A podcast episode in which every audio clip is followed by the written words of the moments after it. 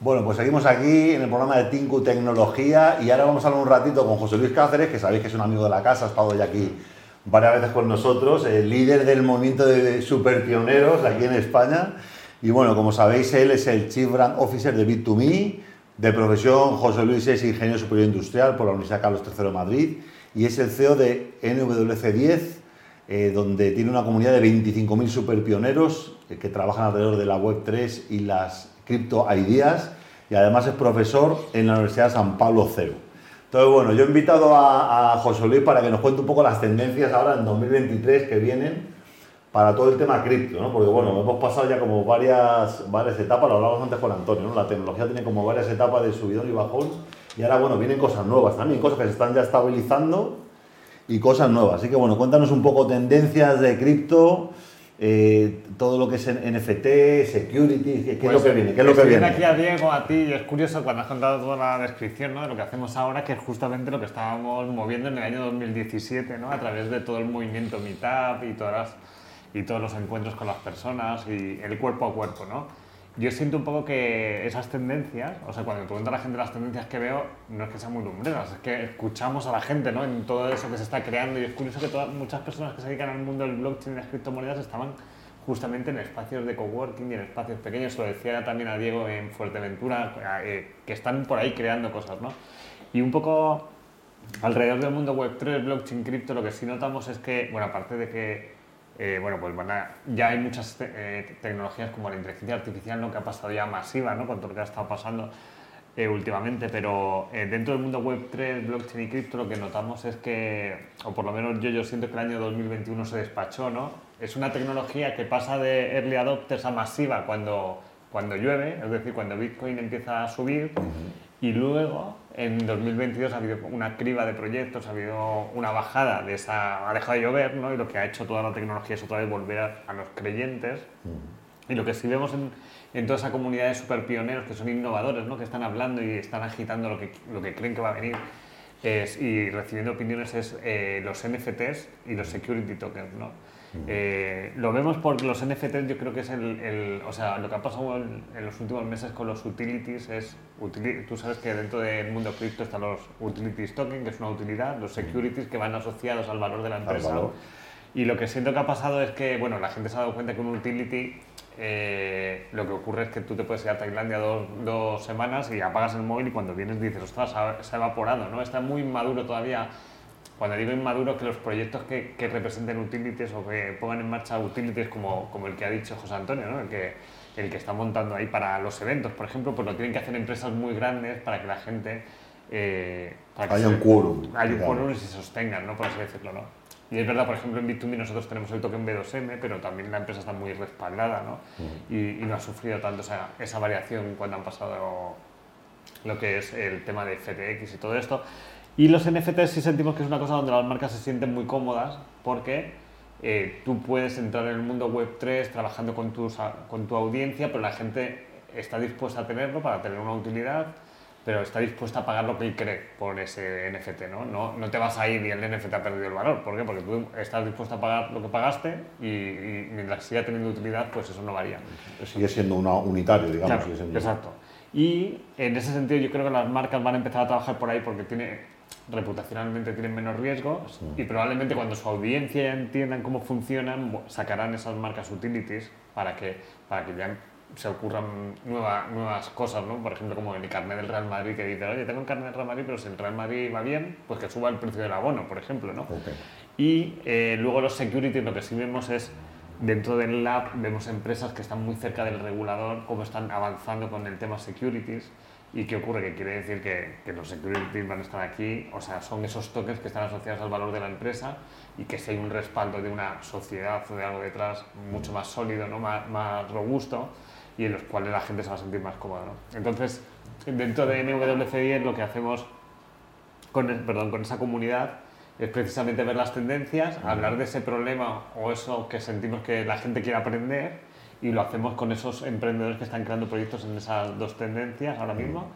Y lo que hemos descubierto en la comunidad es que eh, las personas quieren aprender de esos proyectos, pero luego lo que hacen es ayudarles. ¿no? Y, Y bueno, si antes nos contaba Laura de la UNIR que hacen falta muchísimos profesionales expertos en temas de comercio electrónico, logística y tal. En, en Web3 ya ni me imagino. O sea, el tema de forma. no hay gente, ¿no? Hay, talento, es muy escaso. es muy escaso y hay una gran problemática, por así decirlo. Yo siento que esto va a pasar cada vez más con las nuevas tecnologías. Es que van a causar cierto rechazo, ¿no? Porque la, lo, lo, están creando gente muy joven, ¿no? Entonces dices, ¿cuál es el, el, histórico que ha hecho este joven, ¿no? ¿Me fío de él o no, no? Entonces, ¿qué ocurre? Que eh, al, final lo que va a hacer la sociedad es aprender de gente de la que no hay histórico anterior, ¿no? Estas personas van a tener que ganarse la confianza de las instituciones, de las universidades, de las, de las marcas, ¿no? Y las personas en realidad van a tener que seguir confiando en lo que ya confían, porque si no nos vamos a volver locos todos, ¿no? Y lo que tú has dicho es así, ¿no? Hay, hay, es, curioso, por ejemplo, en Bit2Me nosotros tenemos una, una labor que hicieron sus fundadores desde el minuto uno, Leif Ferreira y André Manuel, fue curiosamente crear una academy, una academy por el que han aprendido más de 5 millones de personas para decirles, oye, nosotros somos la puerta de entrada de este nuevo mundo, pero, pero tú tienes que tomar la decisión y tú tienes que formarte antes. Y es curioso que, para que te hagas una idea, que hasta el propio regulador aprende con esa academy, ¿no? O sea, eh, eh, o las universidades. La semana pasada estuvimos en la Universidad Europea donde hemos hecho un Crypto Challenge y la universidad aprende con Bit2Me, ¿sabes? Para que veas cómo esos tecnólogos que están creando el futuro están creando también el conocimiento y cómo es la importancia de que las empresas, instituciones, universidades, todos eh, aprendan de ellos y, es vital ¿no? en todo lo que venga. Y ahora que estábamos hablando con lo del chat GPT y la inteligencia artificial, fíjate que al principio todos, ah, qué divertido esto, y ahora ya empiezan los miedos, ¿no? Y, y va a ocurrir lo mismo, probablemente los que se dediquen a trabajar en ello van a tener que hacer mucha labor de formación para decirle, oye, esto es peligroso si lo usas así, pero es bueno si lo usas así. Y, y, les va a tener que, van a tener probablemente que hacer todo el trabajo que nosotros hicimos en 2017 de hacer meetups, con que la gente vea que... Ponerse al día, A mí una cosa que, bueno, que dicen que es una decisión alabada por unos y criticada por otros, el tema del Salvador, ¿no? De llegar y venga, vamos a tomar la, la moneda como el Bitcoin como moneda nacional yo me imagino el, miedo que tendría la gente, igual que la gente tiene ahora miedo del de chat GPT, el miedo que tendría la gente, ¿no? De que, oye, los bolsillos te lo van a vaciar y te van a poner ahora criptomonedas, ¿no? Bueno, es curioso también que ese movimiento brusco va a provocar que la gente se interese por aprender también. Hay mucha gente que tiene el... De hecho, hace poco estuvimos en la Embajada de El Salvador con Javier Pastor, que tú le conoces muy ah, bien. Sí, sí, ¿qué tal? Y estábamos dando formación nosotros a la, a la propia embajada, ¿no? De cómo manejarse o sea que también yo creo que cuando haces algo muy brusco, sí fuerzas a mucha gente, pero le falta mucho para que lo digieran, ¿no? Toda la información y demás. Oye, Diego, y tú que tratas muchísimo también en, toda la formación que das a, la gente que está formándose en competencias digitales, ¿cómo ves a los jóvenes a día de hoy, en su día a día con el tema de, cripto, NFT y tal? ¿Son solamente los jóvenes que lo han visto asociado de pronto a los ecosistemas de videojuegos y tal? ¿O realmente, o realmente los jóvenes están, están viendo que, es interesante lo que estoy viendo porque los, jóvenes que se han formado, eh, no, hay ahora mismo no hay ninguna universidad que dé, bueno, si vosotros estáis dando formación, pero casi todos se, forman, eh, son autodidactas, ¿no? cosa que todos nosotros hemos sido autodidactas, los perfiles que tenemos son de ingenieros, todos más o menos aquí, pero al final es, lo que nos han enseñado es aprender, aprender, las tecnologías van viniendo y tenemos que aprender a ellas y adaptarnos a ellas. Eso me pasó hace 15 años cuando empecé todo el tema de marketing online, o 20 años ya, marketing online, al principio la programación, el frontend, el backend, luego la parte del marketing online, luego he llegado a la parte de todo lo que tiene que ver con la gestión de project management, Scrum, allá, el cultura organizacional, todo esto lo he ido aprendiendo, eh, con mis proyectos, con mis clientes, en las clases, y eso tenemos que hacer una, formación continua y eso es algo que tenemos que aprender. Que, y es una de las cosas que, por ejemplo, ahora he estado allí en Fuerteventura, mm, voy a dar unas clases a las personas, a los chicos que están dando la programación, en el, eh, formación profesional y parte de marketing online. Y lo que pasa es que tienen, todos esos, chavales tienen un miedo que hemos tenido todos al terminar la carrera o al de qué hago, no, soy, no, no valgo, ¿no? Pero es que muchos de ellos tienen miedo y dicen, es que encima no valgo, lo que estoy estudiando no va a valer cuando vaya a salir. Digo, no, no, es que claro, tú tienes que empezar a formarte y es una, una formación continua. Luego me he encontrado jóvenes que, y seguro que también se los, se os han contado José Luis, es que se han formado y, por ejemplo, en Fuerteventura encontré un chico que ha llegado a Fuerteventura que él mismo se ha puesto, un programador que se ha puesto a programar un wallet con todo lo que tiene que ser, con la matriz y tal, y ha ido aprendiendo, aprendiendo, aprendiendo hasta que le ha salido el wallet. Llegó tarde a las criptomonedas porque, claro, el boom del Bitcoin, el boom, el boom no sé qué tal y dijo, bueno, voy a hacer mi propio wallet. Y dices, ostras, esta persona ha hecho su propio wallet y ya se dedica a hacer wallets para otros, que era un programador que se ha reconvertido. Creo que hay jóvenes que se enteran y que ven que eso tiene que pasar y no, por ejemplo, el uso de la tecnología no quiere decir que sean que son, tecnólogos, que tienen que aprender y eso habrá un montón de ellos que aprenderán y serán los que despunten cuando estén aprendiendo y, siempre es un aprendizaje continuo. Sí, y luego además eh, el aprender por tu cuenta tiene una cosa en contra, que, que, la comunidad la tienes que buscar un poco online, ¿no? Pero sin embargo, sobre esto tienes un cuenta un poco de grupo de super pioneros, ¿no? De gente que a lo mejor oye, estoy aprendiendo el tema de Web3, pero soy un freak aquí en mi casa, o sea, me asoma la novia, me mira con cara rara, tal, que estaría hackeando.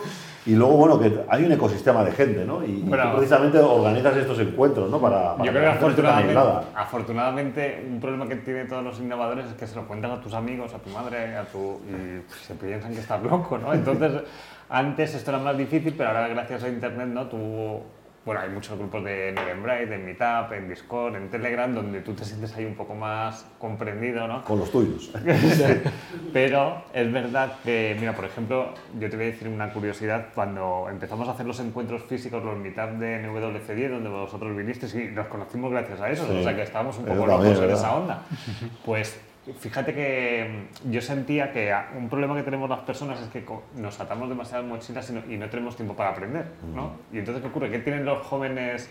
Probablemente los jóvenes que van a hacer los cambios más grandes dentro de cuatro años no están haciendo nada ahora mismo, están teniendo tiempo para aprender, ¿no? Y cuando tú ya te haces mayor, dices, bueno, pues quiero tener una casa con piscina, pero no te das cuenta que estás dejando de aprender, ¿no? Entonces, ¿qué ocurre? Que ahí es donde viene el problema y justamente lo que empezamos a hacer en el... yo era consciente de eso, de que cuando estás muy metido en el lío no aprendes y es cuando dijimos, espera, pues vamos a, a juntarnos con los que más saben y así por lo menos nos intentamos aprender de ellos, que aprenda más gente con nosotros y así es como Leif Ferreira se puso a hablar de cripto y, Bitcoin dentro de los meetups que hacíamos y claro, nos dimos cuenta de que tenía magia el mundo cripto y blockchain, ¿no? Ya llevábamos dos años ayudando a Leif, pero cuando se puso a hablar ahí en los encuentros de Madrid, es que eso volaba, ¿no? Y entonces era como, bueno, no sabemos para qué vale esto, pero vale para, para mover aquí unas cantidades de gente alucinante y para aprender todos juntos y encontrar esa comunidad de de personas, ¿no? Y también yo siento últimamente que esas comunidades lo que te hacen también es respaldar y hacer sentir segura a las personas dentro de ellas. Mm. Yo, por ejemplo, estaba buscando sobre un proveedor de la empresa hace poco información y digo, pero si no hay nada en las redes, no, hay no está en ninguna comunidad, no está en nada, y entonces te fías menos ya de las...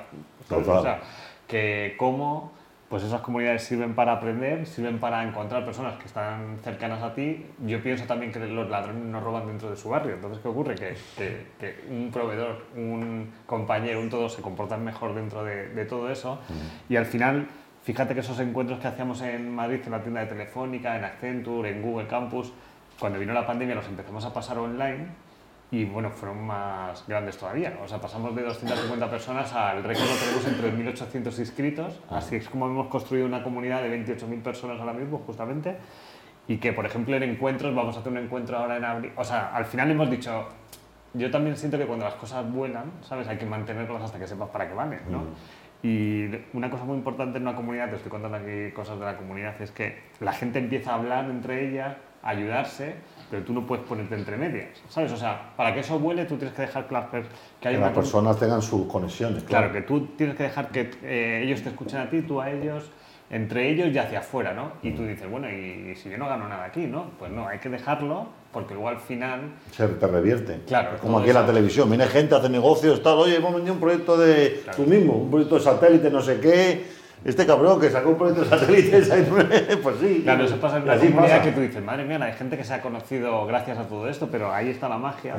Y claro, lo que hemos aprendido que gracias a toda esa confianza es como, pues, esas ideas innovadoras que, que ayudamos en sus inicios. También una cosa curiosa de la comunidad Tú me cortas, ¿eh? Cuando... No, no, dale, dale, dale, dale. Una cosa curiosa de la innovación que hemos descubierto es que las ideas están frías, templadas y calientes, ¿no? Que las grandes marcas tienen un problema ahora porque no quieren tocarlo frío. ¿Por qué? Porque reputacionalmente tiene, tiene mucho peligro, tiene mucho riesgo. ¿no? Y entonces una comunidad como la nuestra lo que sí hace es conocer a esos emprendedores, pasarlos a templados, pasarlos de ahí a calientes.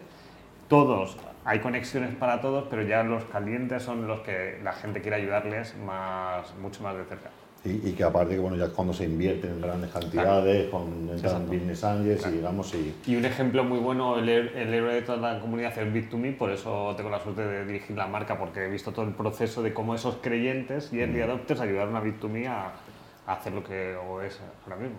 Y lo que está claro que para ser competitivo digitalmente, pues eh, como vivíamos hace 10, 20 años, no podemos vivir. el, el, el tipo de vida es híbrido, ¿no? Ya no tú solo te dedicas a una empresa, ¿no? Sino que tienes que estar metido, como, hay que dedicar tanto a estar al día de la tecnología, ¿no? Lo hablamos con nuestros otros invitados que es que ya te toca eh, estar eh, por un lado con la universidad, por otro lado con un grupo de innovación, por otro lado con tu propia empresa, tu modo viviente operacional, por otro lado voy a contribuir a crear con mi blog o con mi programa de tele o, escribiendo un libro tal. Sí, hay un tema que me gusta hablar que... al final tienes que estar como en paralelo con muchas cosas, muchos contactos y ahora precisamente que lo quería unir con lo de, con lo de digo, de la, el cambio en la manera de vivir, ¿no? Con los colibríes, pero ahora, entramos en eso. Bueno, muy rápido contarte que creo que eh, somos más, estábamos hablando del metaverso, Antonio estaba hablando del metaverso, siento que somos más avatares de lo que pensamos ya todos. ¿Por qué? Porque igual que te decía que, que tú confías en, empresas por la comunidad que tienes, nosotros somos y tenemos ya una, unas mochilas detrás que son nuestra comunidad, ¿no? los contactos que tenemos en LinkedIn, en Facebook, en Instagram, etc. Y siento que al final las, las empresas van a querer eh, personas, o sea, hay que alinear el propósito, de, la gente le gusta comunicar eh, en su día a día porque ve la potencia que tiene, ¿no? Entonces, es difícil que alguien, por ejemplo, yo pongo el ejemplo de, que alguien que es pro vida quiera trabajar en un cementerio. ¿Por qué? Porque dice, joder, no puedo contarlo, ¿no? Y entonces al final las personas y las empresas van a tener que alinear los propósitos. Totalmente. Y al final lo que tú has dicho, vamos a, somos más avatares de lo que pensamos, el o sea, porque tenemos mucho más que no solo nuestro eh, yo físico, ¿no? Y, y al final es muy importante que, que las empresas eh, consigan esos perfiles y que vamos a trabajar en cosas a, los que queramos darle nuestro chorro de avatar, ¿no? por así decirlo.